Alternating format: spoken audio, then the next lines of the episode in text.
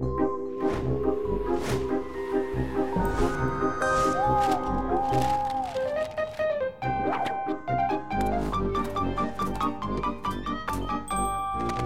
Wegscheider. Da scheiden sich nicht nur die Wege, sondern auch die Geister. In dieser Woche möchte ich wieder mal eine Brandrede gegen die Schwarzseher halten. Da meine ich jetzt aber nicht jene Staatsfunkschauer, die keine Rundfunkgebühren zahlen. Nein, die Rede ist von jenen pessimistischen Mitbürgern, die immer gleich schwarz sehen, die immer das halbleere Glas sehen und in Angst und Depression verfallen. Dabei gibt es doch gerade in dieser Woche überhaupt keinen Grund dazu.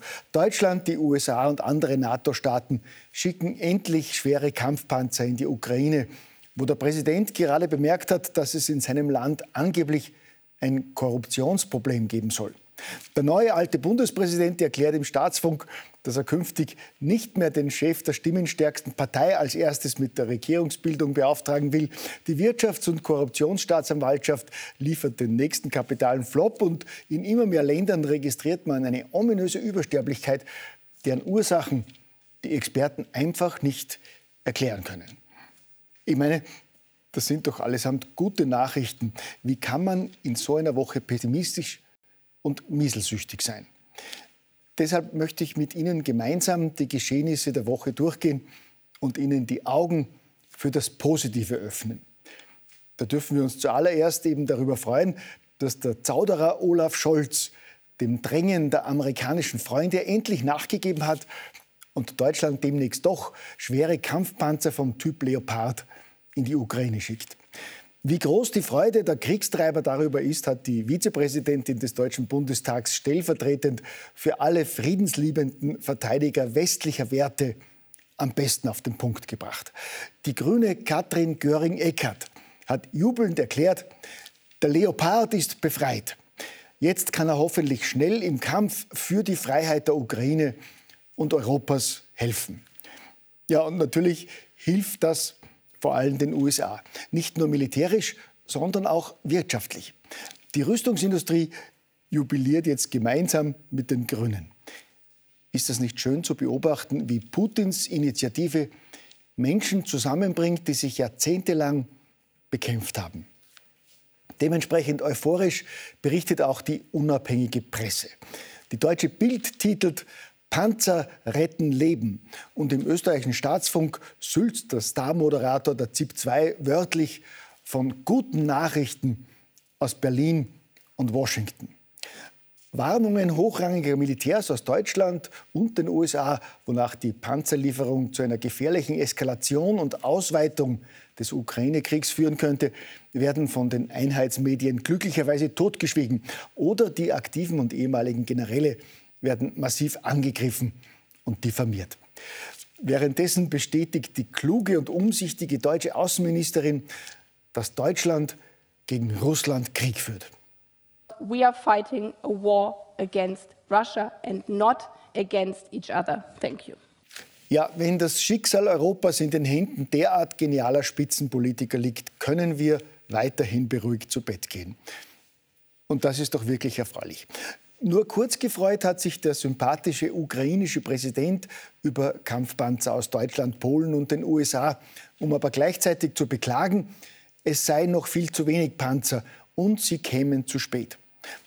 Aber keine Sorge, lieber Volodymyr Nimmersat, die Eskalationsspirale dreht sich rasend schnell weiter. Nachdem Deutschland erst Anfang Jänner die Lieferung leichterer Panzer vom Typ Marder bekannt gegeben hatte, waren umgehend Rufe nach schweren Leopardpanzern laut geworden. Und auch jetzt, nach Zustimmung zu den Leoparden, erschalten sofort Forderungen, auch Kampfjets an die Ukraine zu liefern. Es geht hier schließlich ausschließlich um die Verteidigung westlicher Werte, koste es, was es wolle. Und die Zeit bis zur Lieferung westlicher Kampfjets kann der liebe Volodymyr ja mit seinem neuen Kampf gegen korrupte Spitzenbeamte und Politiker überbrücken. Der Präsident soll ja völlig überrascht gewesen sein, als er erfahren hat, dass es in der Ukraine offenbar ein veritables Korruptionsproblem gibt, das sogar bis in sein direktes Umfeld reicht. Das mag auch daran liegen, dass die Ukraine über keine so schlagkräftige und völlig unabhängige Aufdeckertruppe verfügt wie die legendäre Wirtschafts- und Korruptionsstaatsanwaltschaft in Österreich. Deren Erfolgsbilanz der vergangenen Jahre kann sich sehen lassen. Die politisch völlig unabhängige Elitetruppe punktet seit Jahren mit großem Fachwissen und dem Know-how, welche Politiker, Beamte und Unternehmer die Bösen sind und wer zu den Guten gehört. Die Bösen werden im Zweifel angeklagt, denn auch wenn unabhängige Richter sie schließlich freisprechen, mit jahrelangen Verfahren, immensen Kosten, medialer Diffamierung und oftmals Zerstörung der beruflichen Existenz, ist auch so genug Schaden angerichtet. Weil die Behörde wegen der vielen Freisprüche und Fehlschläge aber trotzdem immer heftiger kritisiert wird, fordert sie nun einen eigenen Gerichtshof für Wirtschafts- und Korruptionsdelikte mit besser bezahlten Richtern, damit es dann zu mehr Verurteilungen kommt. Sehen Sie, meine Damen und Herren, so löst man die Probleme in der Hauptstadt des Operettenstaates an der Donau, gell? Ein in der Öffentlichkeit nahezu unbekannter Erfolg der WKSDA war übrigens auch ihr gelungenes Einschreiten samt Razzia im BVT. Eine Aktion, die für eine enorme Verbesserung der internationalen Kontakte unseres Nachrichtendienstes gesorgt hatte.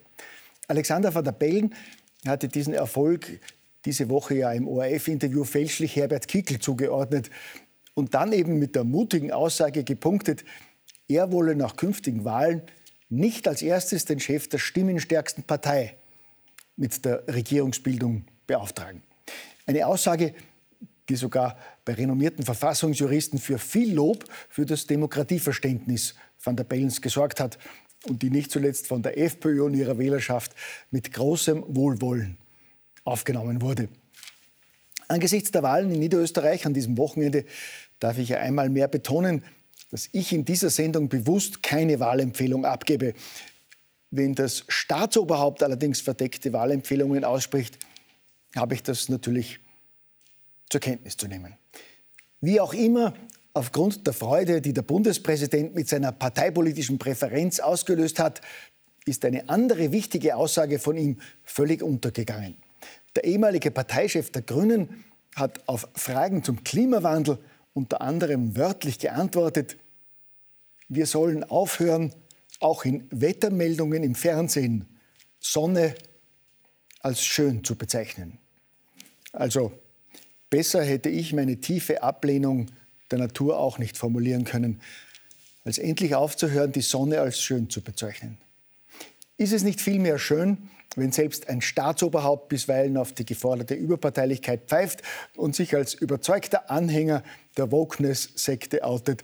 Wir müssen alle ein wenig mithelfen, meine Damen und Herren, diese Welt zu retten und sie auch ein wenig besser und diverser zu machen. Das gelingt erfreulicherweise selbst in der Werbung immer öfter etwa in der schönen neuen Welt von Kinderspielzeug oder wenn der Weihnachtsprospekt eines bekannten Handelsunternehmens verkündet, so gemeinsam ist Weihnachten. Da ist mir um unsere Zukunft nicht bang, gell?